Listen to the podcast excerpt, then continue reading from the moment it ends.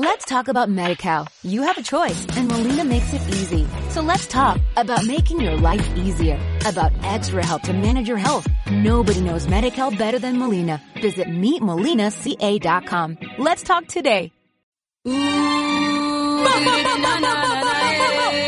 Y tu María Marta una vez más, otra cultura para el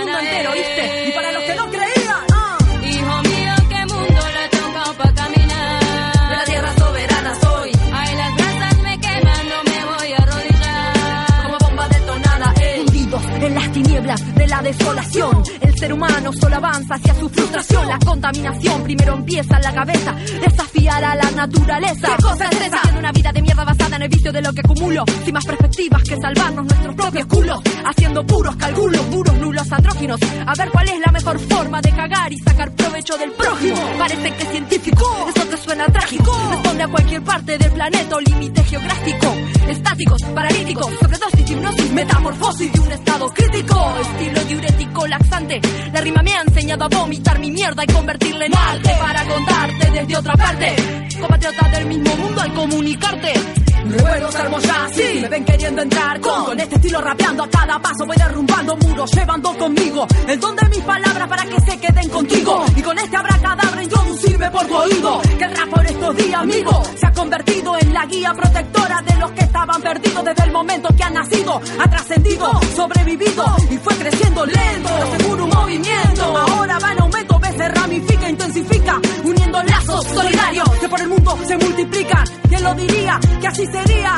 cualquier parte del hemisferio, la vida humana está podrida, huele a cementerio. Dicen que no hay opciones, que no hay alternativas. Vamos, no seamos cagones y cambiar la historia es cuestión de voluntades colectivas, vivas y no vidas pasivas. En pleno romance con nuestras penas, rompamos las cadenas, bajemos los escudos. Si de una forma u otra todos de igual modo nos rompen el culo, boludo, no seas tan testarudo.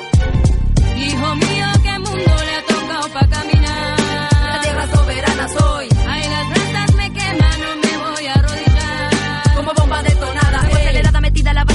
Base, ya no me detiene, me voy arrebatada, pase lo que pase, rapeando, rimando, peleando, pensando, pateando, cortando, poniendo mal duelo, intentando pisar cada vez más fuerte contra el suelo. No es una excusa, no es un consuelo, mi punto de vista, autista, egocentrista, voy echando raíces por la vida y no como turista, ¿oíste? Redes expresivas, comunicativas, viva. La narrativa activa, compulsiva, me motiva. Señores, lo que somos, lo que queremos y es lo que hacemos en Ah. distintas sucursales internacionales como cadetes, pregoneros, raperas y raperos. Llevamos y traemos mensajes supremos. ¡Atención! Hoy yo comentario que algo quiere explotar. Está preparado, ponte ya a improvisar. La cuenta regresiva no se puede frenar. Porque ante el intento no pueden destrozar. Hijo mío, qué mundo le ha tocado pa' caminar. Ey,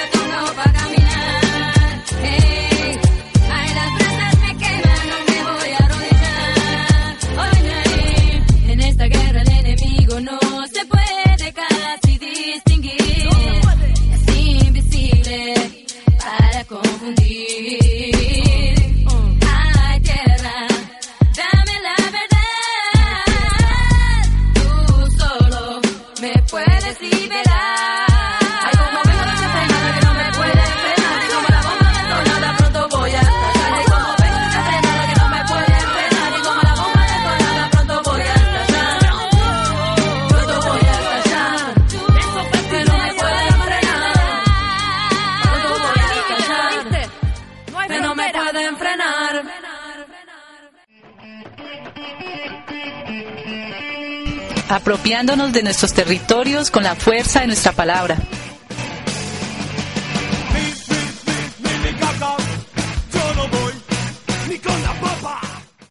Bueno, muy buenas noches a todas las personas que nos están escuchando hoy. Nos encontramos aquí con Johnny y con Felipe, quienes nos van a hablar un poco sobre la objeción por conciencia.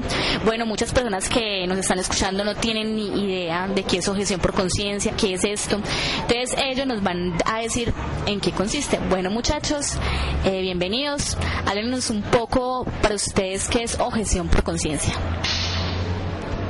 Bueno, pues, pues básicamente la objeción por conciencia es como la negativa de una persona hacer lo que no, pues con lo que, algo con lo que no está de acuerdo, ¿cierto? En este caso, como más trayéndolo a los jóvenes, eh, se particulariza como en la, en la negativa de prestar el servicio militar obligatorio, ¿cierto?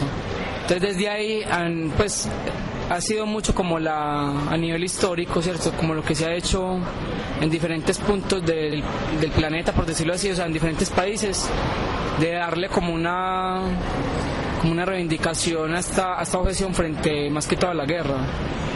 Entonces, el referente más cercano que de pronto tenemos o sea, en términos de, de, ese, de, reivindicar esa, esa negativa es en España, ¿cierto? Que, en la guerra civil se dio mucho, mucho también, inclusive casi no se cuenta esto, pero cuando estaba en la guerra civil española muchos jóvenes también, como una actitud política y crítica frente al frente a la dictadura del franquismo, se negaban a, a ser parte del ejército, ¿cierto?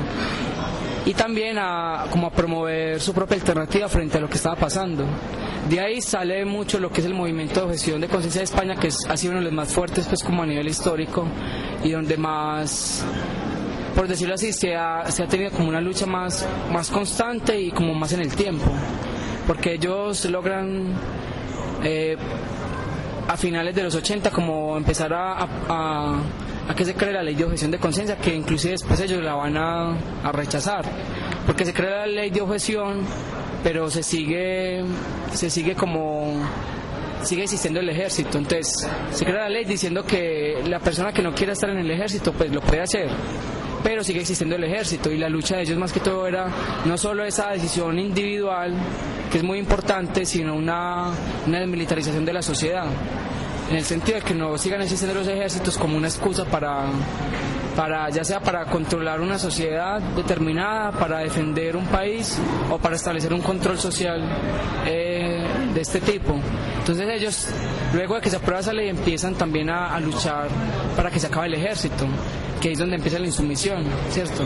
Ellos se van para el ejército y eh, inclusive contra la misma ley de objeción de conciencia eh, se van al ejército, se meten en las filas y luego desertan, ¿cierto? Luego se van.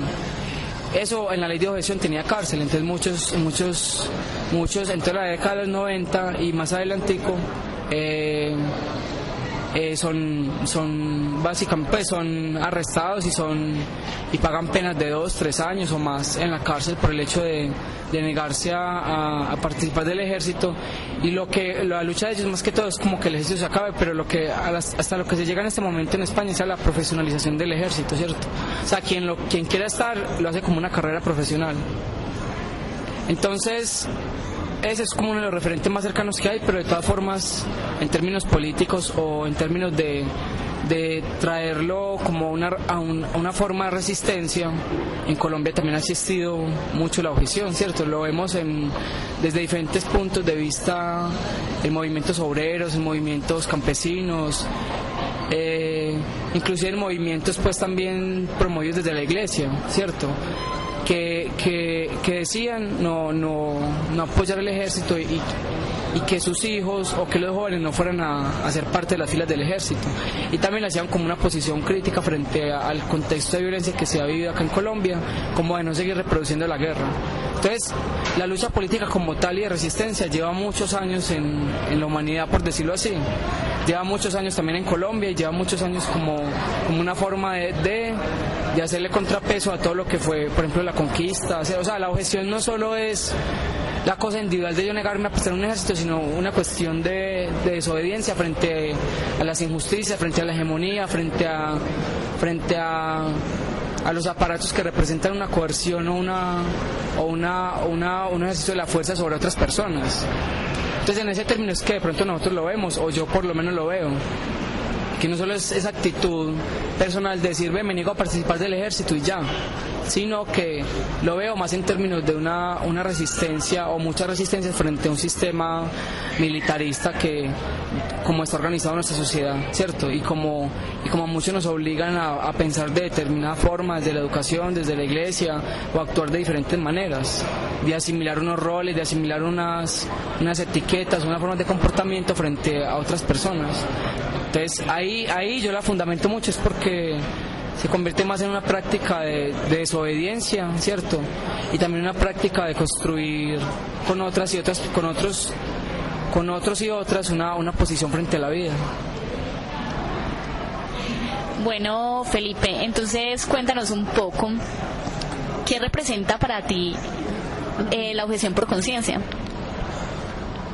Bueno, al inicio empiezo a, ver o a percibir la, la objeción por conciencia principalmente al servicio militar obligatorio, ¿cierto? Porque de igual modo es, la realidad que, eh, que, estamos viviendo y es, es de algún modo una de las principales problemáticas que estamos teniendo los jóvenes de los sectores populares y, y colombianos en general, debido a que que el reclutamiento ilegal o legal de, de muchos de los ejércitos que, pues del ejército, sea legal o ilegal, en Colombia es, es, una de las principales problemáticas que padecemos. Entonces, en un, en un inicio se plantea la objeción de conciencia por conciencia al, al, servicio militar, pero, pero con el pasar del tiempo y de ver, de ver que que como decía Johnny, no, no es solo al servicio militar, entonces que listo, digamos de algún modo se crea la ley y ya, y ya no tengo la obligación de prestarlo, pero eh, esa institución sigue operando, sigue, sigue haciendo de las suyas en, dentro del sistema. Entonces, eh, el discurso ya, ya empieza a girar en torno es que, que objetamos a un sistema como tal, un sistema que comprende eh, el, militarismo, que, que, jerarquiza la sociedad, que eh, crea unos modelos ideales y, una forma de relacionarse de de dominación dominado, ¿cierto? Entonces es, es oponerse como, como a una estructura de dominación, en donde el servicio militar y las estructuras militares son de algún modo las principales impulsoras de, de, de estas relaciones, donde, donde como vemos en el contexto que de más que todo en los sectores populares que muchos de los jóvenes o de los hombres han, prestado el servicio militar luego de, de ser alienados en esta institución, llegan, llegan a, la familia y, se relacionan con, con la gente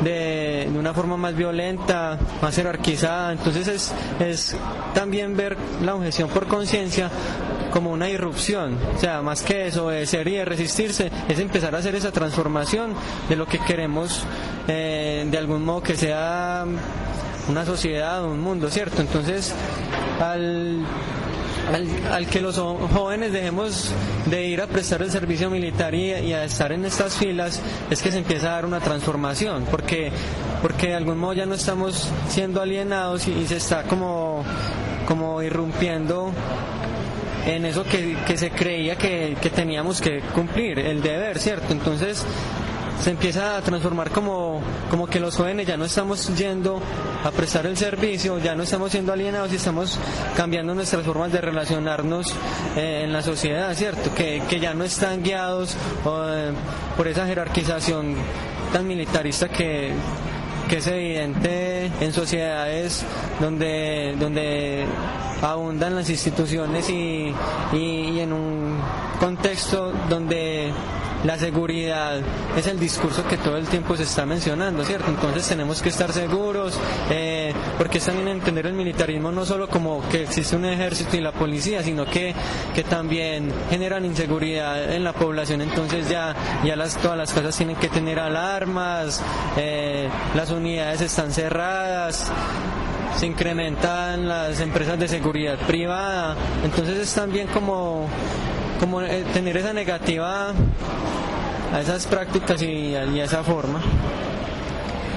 Bueno, aparte de, la postura política, yo quiero saber un poquito, bueno, eh, no solamente es, que en realidad a qué le apuntan los objetores eh, por conciencia en el país, porque yo creo que no es solamente alcanzar una ley, sino entonces a qué le quieren apuntar o qué quieren lograr con, con la objeción por conciencia. Pues ya como, como más ya no solo lo personal, sino de, decirse en un ámbito más colectivo, sería eso que decía Felipe, como una transformación también de las relaciones eh, personales, también de las relaciones en la familia, en, donde estudiemos, o bueno, de diferentes formas, inclusive también una posibilidad de organizarse frente, frente a esta o sea, frente a la posibilidad de transformar el modelo de sociedad en el que estamos. Entonces, o sea, de, alcanzar, como se dice, se parte de muchas ideas, de muchos sueños, pero eh, o sea, en sí lo más concreto es como empezar a realmente a, organizarnos frente a, a unas situaciones de violencia, de injusticia, de sí, de desequilibrio en la sociedad que por la cual estamos siendo afectados, ¿cierto? Entonces es también comenzar a, formarnos, a pensar qué podemos hacer frente a este modelo de sociedad que nos están imponiendo, que no estamos construyendo en nosotros, sino que nos están imponiendo, cómo hacer nosotros que creemos en, algo diferente. Entonces, yo creo que ah, pues, hasta allá iría como la, pues, la primera forma de decir qué queremos hacer y es empezar a transformar todas esas situaciones con las que no estamos de acuerdo, pero también siguiendo más allá, también pensarse en organizarse frente a eso, o sea, no solo, no solo pensar en, en sí, yo, yo no estoy de acuerdo, no me gusta y no sé qué, sino que a partir de esa organización queda una fortaleza muy grande, es ir transformando como esas como esa, por lo menos ir transformando esas esferas de la vida cotidiana donde, donde nosotros nos movemos. Luego más allá podría ser una lucha más política, por decirlo así, o sea, un reconocimiento eh, no solo legal, sino político, ¿cierto? De los objetores, no solo como una figura de que está la ley y usted se niega, entonces ya es objetor.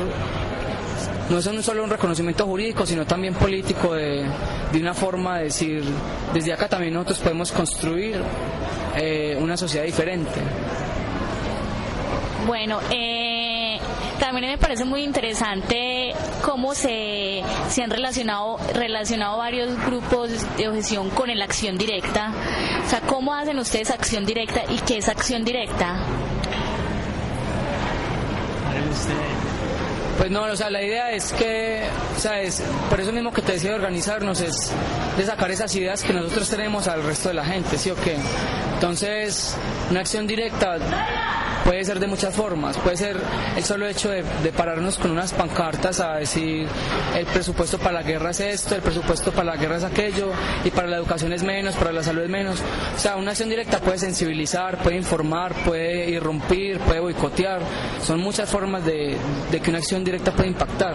Pero lo hacemos es como en el sentido de sacar ese mensaje, eso que nosotros estamos construyendo una reflexión al resto de la, de la sociedad. Pero también si, si se ve más allá como, como en otro nivel, podría también inclusive una acción, las acciones también pueden ser pensadas para, para legitimar ese, esa institución militar, para denunciarla, para inclusive para por decirlo así, crear una, una alternativa frente, frente a eso. Puede ser, eh, no sé, o sea, plantones, pues hay muchas formas como de hacer acción directa y cada grupo colectivo le da como la, característica o la forma en que lo quiere hacer.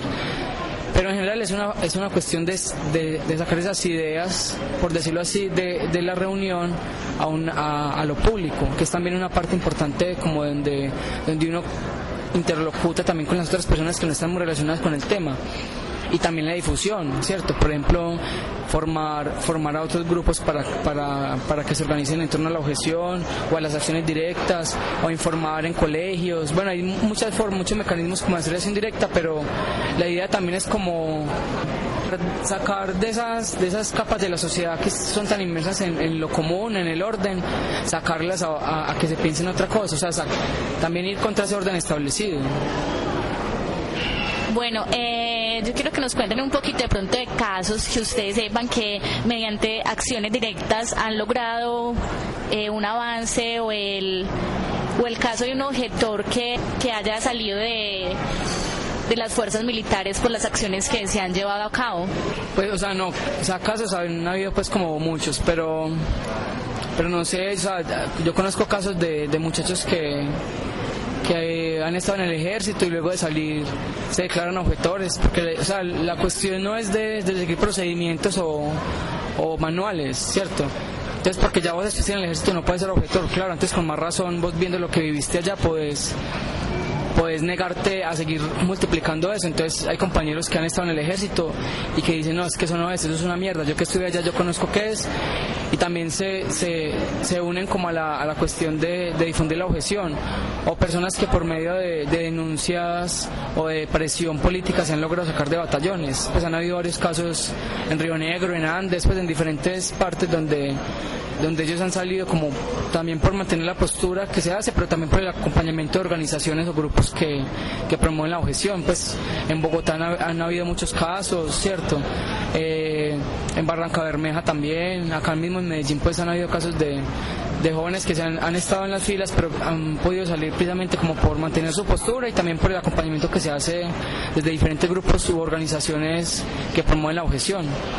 También me parece muy interesante que las acciones que, que se han visto en cuanto al reclutamiento, porque la, la ley 48, eh, la cual regula el reclutamiento, pues dice que las batidas en las calles son prohibidas y uno siempre ve como los militares día a día en, en, en, lugares centrales de la ciudad hacen estas batidas. Entonces, también ustedes cómo han, han reaccionado frente a esto. Eh, un, un caso que está en el Parque de Río que nos llamaron pues a decir que estaban haciendo haciendo batidas, ¿cierto? Entonces de una nos dirigimos varias varias personas, inclusive con, con abogadas, a, a, frenar como, como la acción que estaban haciendo los militares, ¿cierto? Y, y es entender también que, que listo, se hace la acción, esta acción salió exitosa y los jóvenes decidieron bajarse del camión, reclamar la cédula e irse a estudiar. Pero la acción va más allá de eso y es, y es empezar a denunciar que, están haciendo batidas. En los barrios sucedía mucho que, que llegaba el camión y, y, particularmente no se llevaba a los pelados que pertenecen a los combos, eh, que muchos de estos son paracos, sino que se llevaban al estudiante, al que acabó de salir del colegio, se llevaban a los jóvenes trabajadores, ¿cierto? Entonces es, es pillar, es pillar como, como estas acciones que están haciendo que, que bueno, es empezar a atacarlas porque son ilegales, pero, pero no desviar eh, como la lucha y la atención de que estamos en contra de un sistema militar, ¿cierto? Entonces es aprovechar como, como estos errores eh, que cometen muy frecuentemente y a través de, de, los comunicados, de las denuncias públicas y, y utilizar el, la constitución es que se empieza a hacer como se empieza a limitar la acción que ellos están haciendo y se empieza a limitar el reclutamiento que ellos necesitan eh, para, para sus informes y todo esto. Bueno, ¿qué dificultades eh, se presenta al no tener una postura, ser objetor por conciencia en un país en donde día a día se le está vendiendo al individuo eh, la idea de estar cada vez más protegido, más encerrado, que lo cuiden, eh, que en toda parte está, lo van a matar, de encerrar los sitios públicos, de privatizar la, la ciudad? Entonces, ¿cómo, ¿cómo han venido pues cuál, superando estos retos o cuáles son? Pues no sé, o sea, lo primero es que todavía pues la objeción no está bien posicionada en términos políticos, por decirlo así. O sea, hay muchos grupos y colectivos que le están trabajando desde diferentes formas, unos en términos de la difusión política, ¿cierto? Y de, y de formación y de acciones directas, y otros también como a conocer y a ejercer más esas herramientas jurídicas que puedan ayudar a los objetores. Entonces, si bien hay como un avance ahí, de todas formas, nosotros como objetores podemos hablar de, de, unas, de unas dificultades, pero en el común de los jóvenes que hoy en día están siendo víctimas del reclutamiento forzado, es muy difícil porque todavía no hay una solución muy clara frente a eso. Si bien la Corte, por ejemplo, hizo una sentencia donde incluye la objeción de conciencia, la posibilidad de, ser objetor de conciencia dentro de la ley 48, dentro de las exenciones, eh, eso no todavía no es una ley, ¿sí me entiende? Es, una, es un artículo de exención dentro de la misma ley 48, más no es una ley de objeción todavía. Entonces, ¿qué pasa el joven que conoce además, porque no todos lo conocen? Puede decir, vea, yo por razones religiosas o éticas o morales no quiero prestar el servicio militar, pero lo tiene que hacer según los jueces muy bien sustentado inclusive perteneciendo a entidades religiosas o sí más que todo religiosas, decir yo no quiero ir, inclusive aún así es difícil. Ahora más, por razones filosóficas o políticas, pienso que todavía es más difícil. Porque de todas formas es el ejército quien sigue diciendo y quien sigue teniendo la última palabra en que si se puede o no se puede. O sea, por acción de tutela se puede, se puede eh, ejercer ante un juez, pero los jueces de todas formas todavía están muy, muy militarizados, diría yo, y muy poco conocedores del tema frente a las alternativas de los objetores. Entonces ellos que dirán, bueno, este no quiere el servicio, pero entonces ¿qué va a hacer? Entonces muchos a la razón política o filosófica no le dan mucha importancia, le dan un poquito más de peso a la, de pronto al argumento religioso, pero de todas formas eso todavía le falta como mucho como decimos nosotros, como, como mucho de donde agarrar, pues para que en realidad los jóvenes empiecen a hacer de esto un mecanismo, porque todavía no se conoce bien. Entonces ahí las dificultades que tienen la mayoría de los jóvenes es que ante la imposibilidad de, esa alternativa, la mayoría se, va, se sigue yendo para el ejército, eso todavía lo vemos, ya sea por batidas, que de todas formas sigue siendo ilegal y es mucho más peligroso para el joven, o ya sea porque les toca irse, o ya sea porque hay una presión en la familia por supuestamente algo económico que allá realmente no lo van a obtener, o hay, hay miedo, ¿sí? o que hay mucha presión del ejército sobre los jóvenes, inculcan mucho miedo, mucha, mucha fuerza sobre ellos, entonces las dificultades que un joven tiene al momento de negarse son muchas y todavía siguen yendo, entonces no podemos decir que, que en términos de, de eso ya, ya muchos jóvenes se estén declarando objetores de conciencia porque todavía no es así. Y hay muy pocos casos y ya nosotros que de pronto tenemos un poco más de tiempo trabajándole y también pues como en la apuesta organizativa de, sobre el antimilitarismo y sobre lo que te decía ahorita, otro tipo de sociedad, pues dificultades son, son muchos, en términos de organizarse, de, crear alternativas de autogestión, de, promover el tema, de darle una mirada más, más bien de desobediencia frente a esto, porque si bien se supone que es, que es un derecho, inclusive las mismas entidades del Estado que protegen los derechos tampoco son conocedoras de esto y, muy pocas lo, lo hacen respetar. Entonces, dificultades todavía hay demasiadas en términos de la, de la ley o de la institucionalidad, hay muchas, hay muchas falencias. Y ya en términos de la organización, hay que, lo, que, lo que hay que hacer es divulgar más el tema, más formación, más, más apoyo, como más, más, un nivel más fuerte de sensibilización frente a esto y, y que realmente los jóvenes sí puedan hacer alternativas frente a esto, porque de todas formas es muy difícil no irse para el ejército cuando la libreta te la piden en todos lados, para, para salir de la universidad, para, un trabajo, ¿cierto? Entonces ahí hay de todas formas muchos condicionantes sociales que todavía siguen implicando bastantes dificultades para los jóvenes. Bueno, muchos de los militares dicen que no puede existir la objeción de conciencia, pues equivaldría a atender a un deber social. Y entonces ahí donde queda la libertad de conciencia. Pues yo pienso que ahí es donde, donde entra en contraposición lo, lo que el ideal que uno tiene, ¿cierto? Y es que que se empieza a dar esa tensión entre, entre lo que dice el Estado, el discurso del Estado, eh, el discurso que, que tiene la institución de ejército y el discurso que vos como sujeto político has construido y lo que vos concebís de algún modo como servicio social. El caso de, de, los jóvenes que están organizados o, de los estudiantes.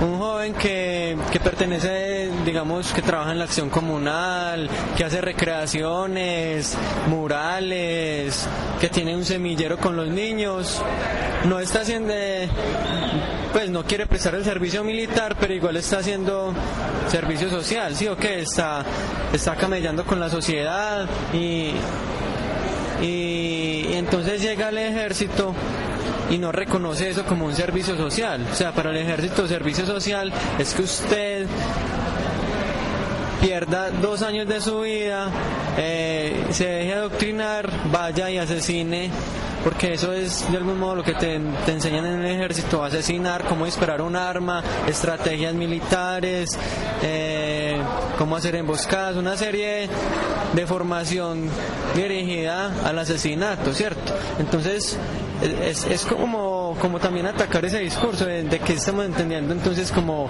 como servicio social o como servicio a la patria, ¿cierto? Entonces, eh, o los estudiantes, estás estudiando, vas a salir como profesional, eh, pero no, o sea, tenés que, tenés que, que prestar el servicio militar, entonces es, es ahí donde se hace evidente que, que es lo que le interesa al Estado colombiano, que los jóvenes estén estudiando, que se estén organizando y haciendo actividades en el barrio, o que simplemente vayan a, a asesinar o atacar ese otro ejército que o atacar su propio pueblo porque es que esa es la vuelta se ha creado un ejército para combatir al pueblo. Cuando cuando en los inicios y cuando se plantea la creación del ejército es para defender la soberanía nacional pero es que en el caso colombiano se crea el ejército para combatir al- a su mismo pueblo.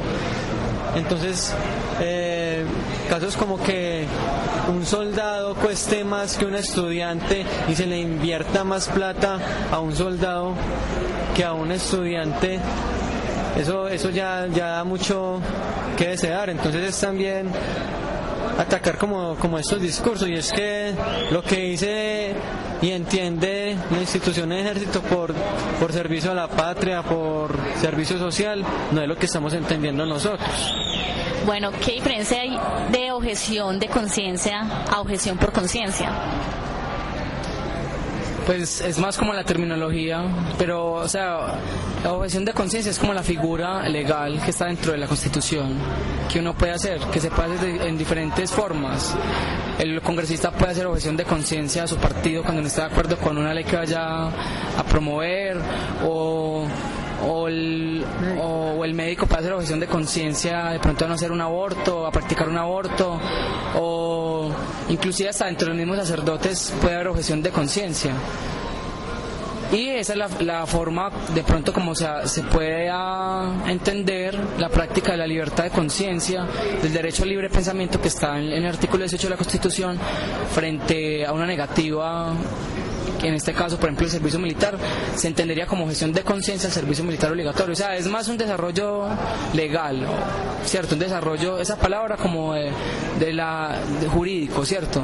Más, más de pronto la gestión por conciencia es como el significado que le han dado diferentes movimientos antimilitaristas a nivel mundial de que es una postura de vida y una forma de, de, de crear alternativas frente a esa obligación de, cumplir una patria o de prestar un servicio militar o de, o ejercer esa, esa, ese fuero militar como población civil. Entonces, la objeción por conciencia es más como una construcción de vida y de las mismas alternativas frente a esos modelos.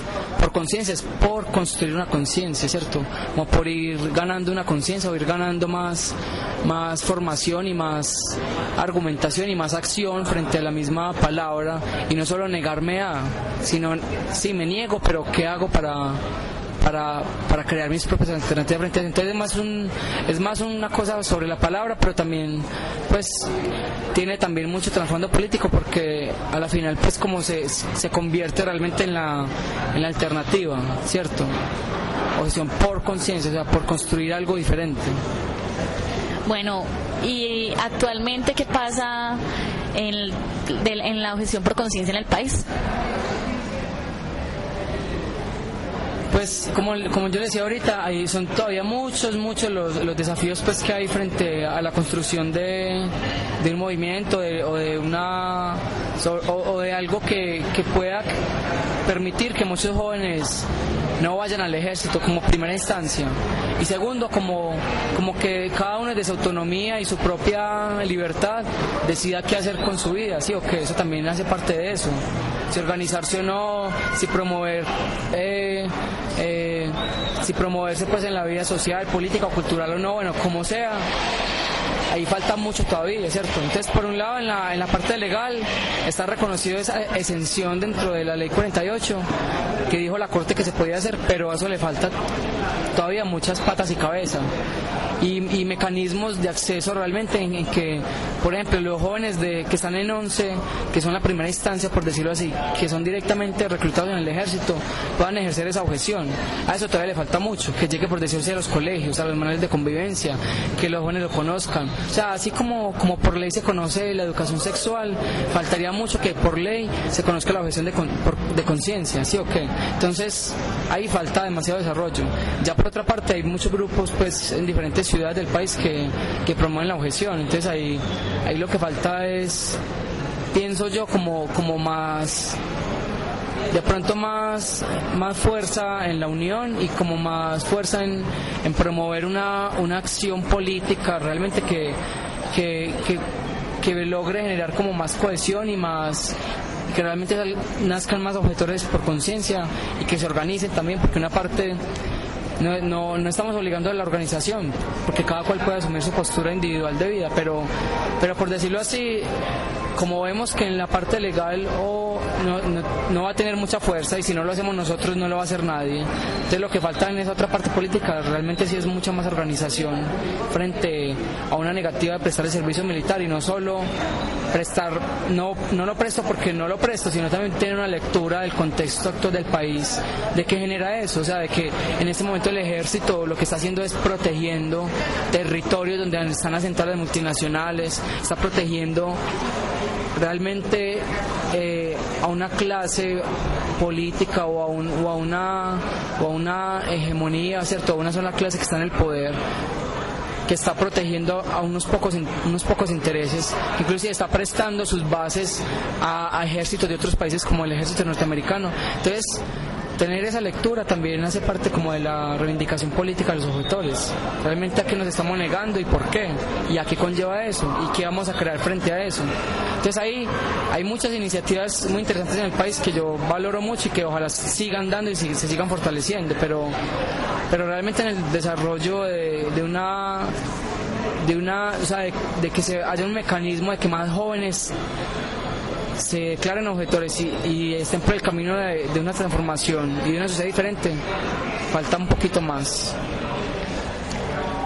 Y quizás para, para agregarle a esto es, es una dificultad que se tiene y es que la gran mayoría de procesos, tanto a nivel nacional como a nivel local, que, que de algún modo han promovido la objeción por conciencia, son proyectos, pues eh, en su gran mayoría son proyectos financiados por cooperación internacional, el caso de las, de las ONGs y de las organizaciones comunitarias que tienen procesos con jóvenes y que son procesos financiados por organizaciones, ¿cierto? Entonces, eso es un limitante a la hora del accionar y, y en realidad los, eh, los objetivos que, que están motivando a los objetores actual, si, si, es, si, es, si responden a una necesidad y, a una organización de lo que pasa en su contexto o si, o si responden a unos objetivos que tiene un proyecto de ejecutar la organización, ¿cierto? Que quizás también eh, esto también ha imposibilitado mucho la, la unión de los distintos movimientos o, los distintos parches que, que caminan con la objeción, porque resulta que, que estás muy ocupado ejecutando el proyecto con tus reuniones, eh, diseñando el plegable de la objeción, pero ya, ya no haces acciones porque estás en la oficina cumpliéndole al proyecto. Entonces es también eh, un asunto que, que no solo afecta a los objetores, sino que, que afecta a la organización social en general, al movimiento social y a los distintos movimientos sociales que, que hay en América Latina, porque es un asunto que, que pasa también en, en el actual contexto neoliberal que, que es por medio de las ONGs, como las ONGs institucionalizan los movimientos populares, las luchas y, y les cambian los objetivos. Los objetivos ya no es una reforma laboral, una reforma agraria, ya no es cambiar el capitalismo y por una sociedad distinta, ya sea socialismo, anarquismo, comunismo, lo que sea, que se plantea el movimiento, sino que ya se está moviendo es, es por estos proyectos de las ONGs. Entonces es una dificultad que se tiene eh, con los objetores, específicamente acá, eso sería como Bueno, muchachos, muchísimas gracias. Eh, la objeción por conciencia es una postura que es, ha tenido varios, eh, un posicionamiento en la ciudad bastante grande por varias acciones que se han realizado en la ciudad. Entre ellas está el Antimili, que también es un lugar que se habla bastante de la objeción por conciencia y varias acciones directas que se han llevado en la ciudad en donde se ha visibilizado todas esas situaciones que, que realiza el ejército eh, porque se han evitado que varias batidas se realicen pero no, como aquí lo dicen los compañeros no es simplemente al ejército que me estoy oponiendo es también en la estructura social en la que me estoy moviendo porque en una sociedad tan militarizada como la colombiana, en donde día a día se nos muestra de enemigos a, las personas que son nuestros vecinos. Entonces yo pienso que hay que replantearse, eh, eh, desaprender y de construir nuestros aprendizajes de antaño, desde nuestras abuelas, nuestras madres, y empezar a construirnos como individuos en que pensemos también en un colectivo más libre y libertario eh, entonces también es para que empecemos a conocer esas propuestas como la objeción, el antimilitarismo y otras muchas que se han venido dando en la ciudad que se prestan a que los jóvenes podamos expresarlos de una manera en que en realidad nos identifiquemos y nos apropiemos de nuestras maneras de comunicación y, de identificarnos. Vale, poniendo conciencia en el estilo ragamuffin.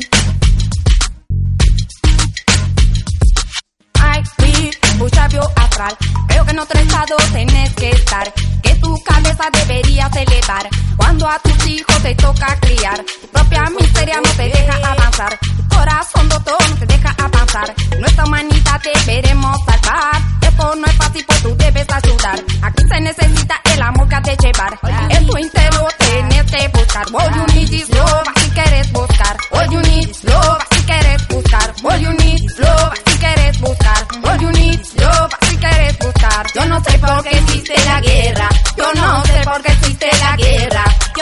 por qué existe la guerra. Si nuestra guerra no existiera. Yo no sé por qué existe la guerra. Yo no sé por qué existe la guerra. Yo no sé por qué existe la guerra. Si nuestra guerra no existiera. Un nuevo día a nosotros llegará. Tu alma pide paz, escúchala. Cheque, cheque, baby, que nada pasará. Ella lo sabe, escúchala. Si dejas que los miedos que tu vida.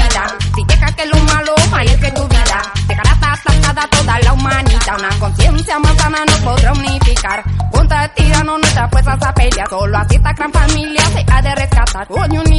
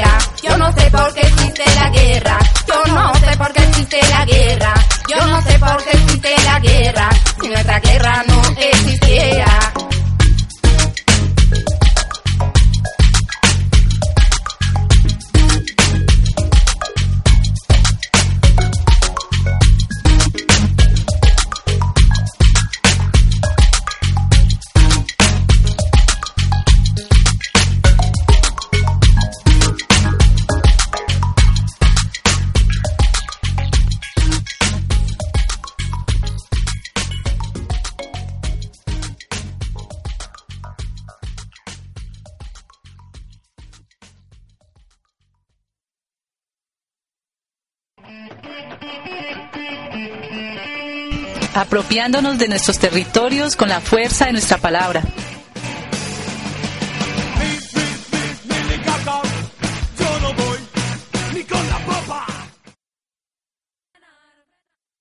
Let's talk about MediCal. You have a choice and Molina makes it easy. So let's talk about making your life easier, about extra help to manage your health. Nobody knows MediCal better than Molina. Visit meetmolinaca.com. Let's talk today.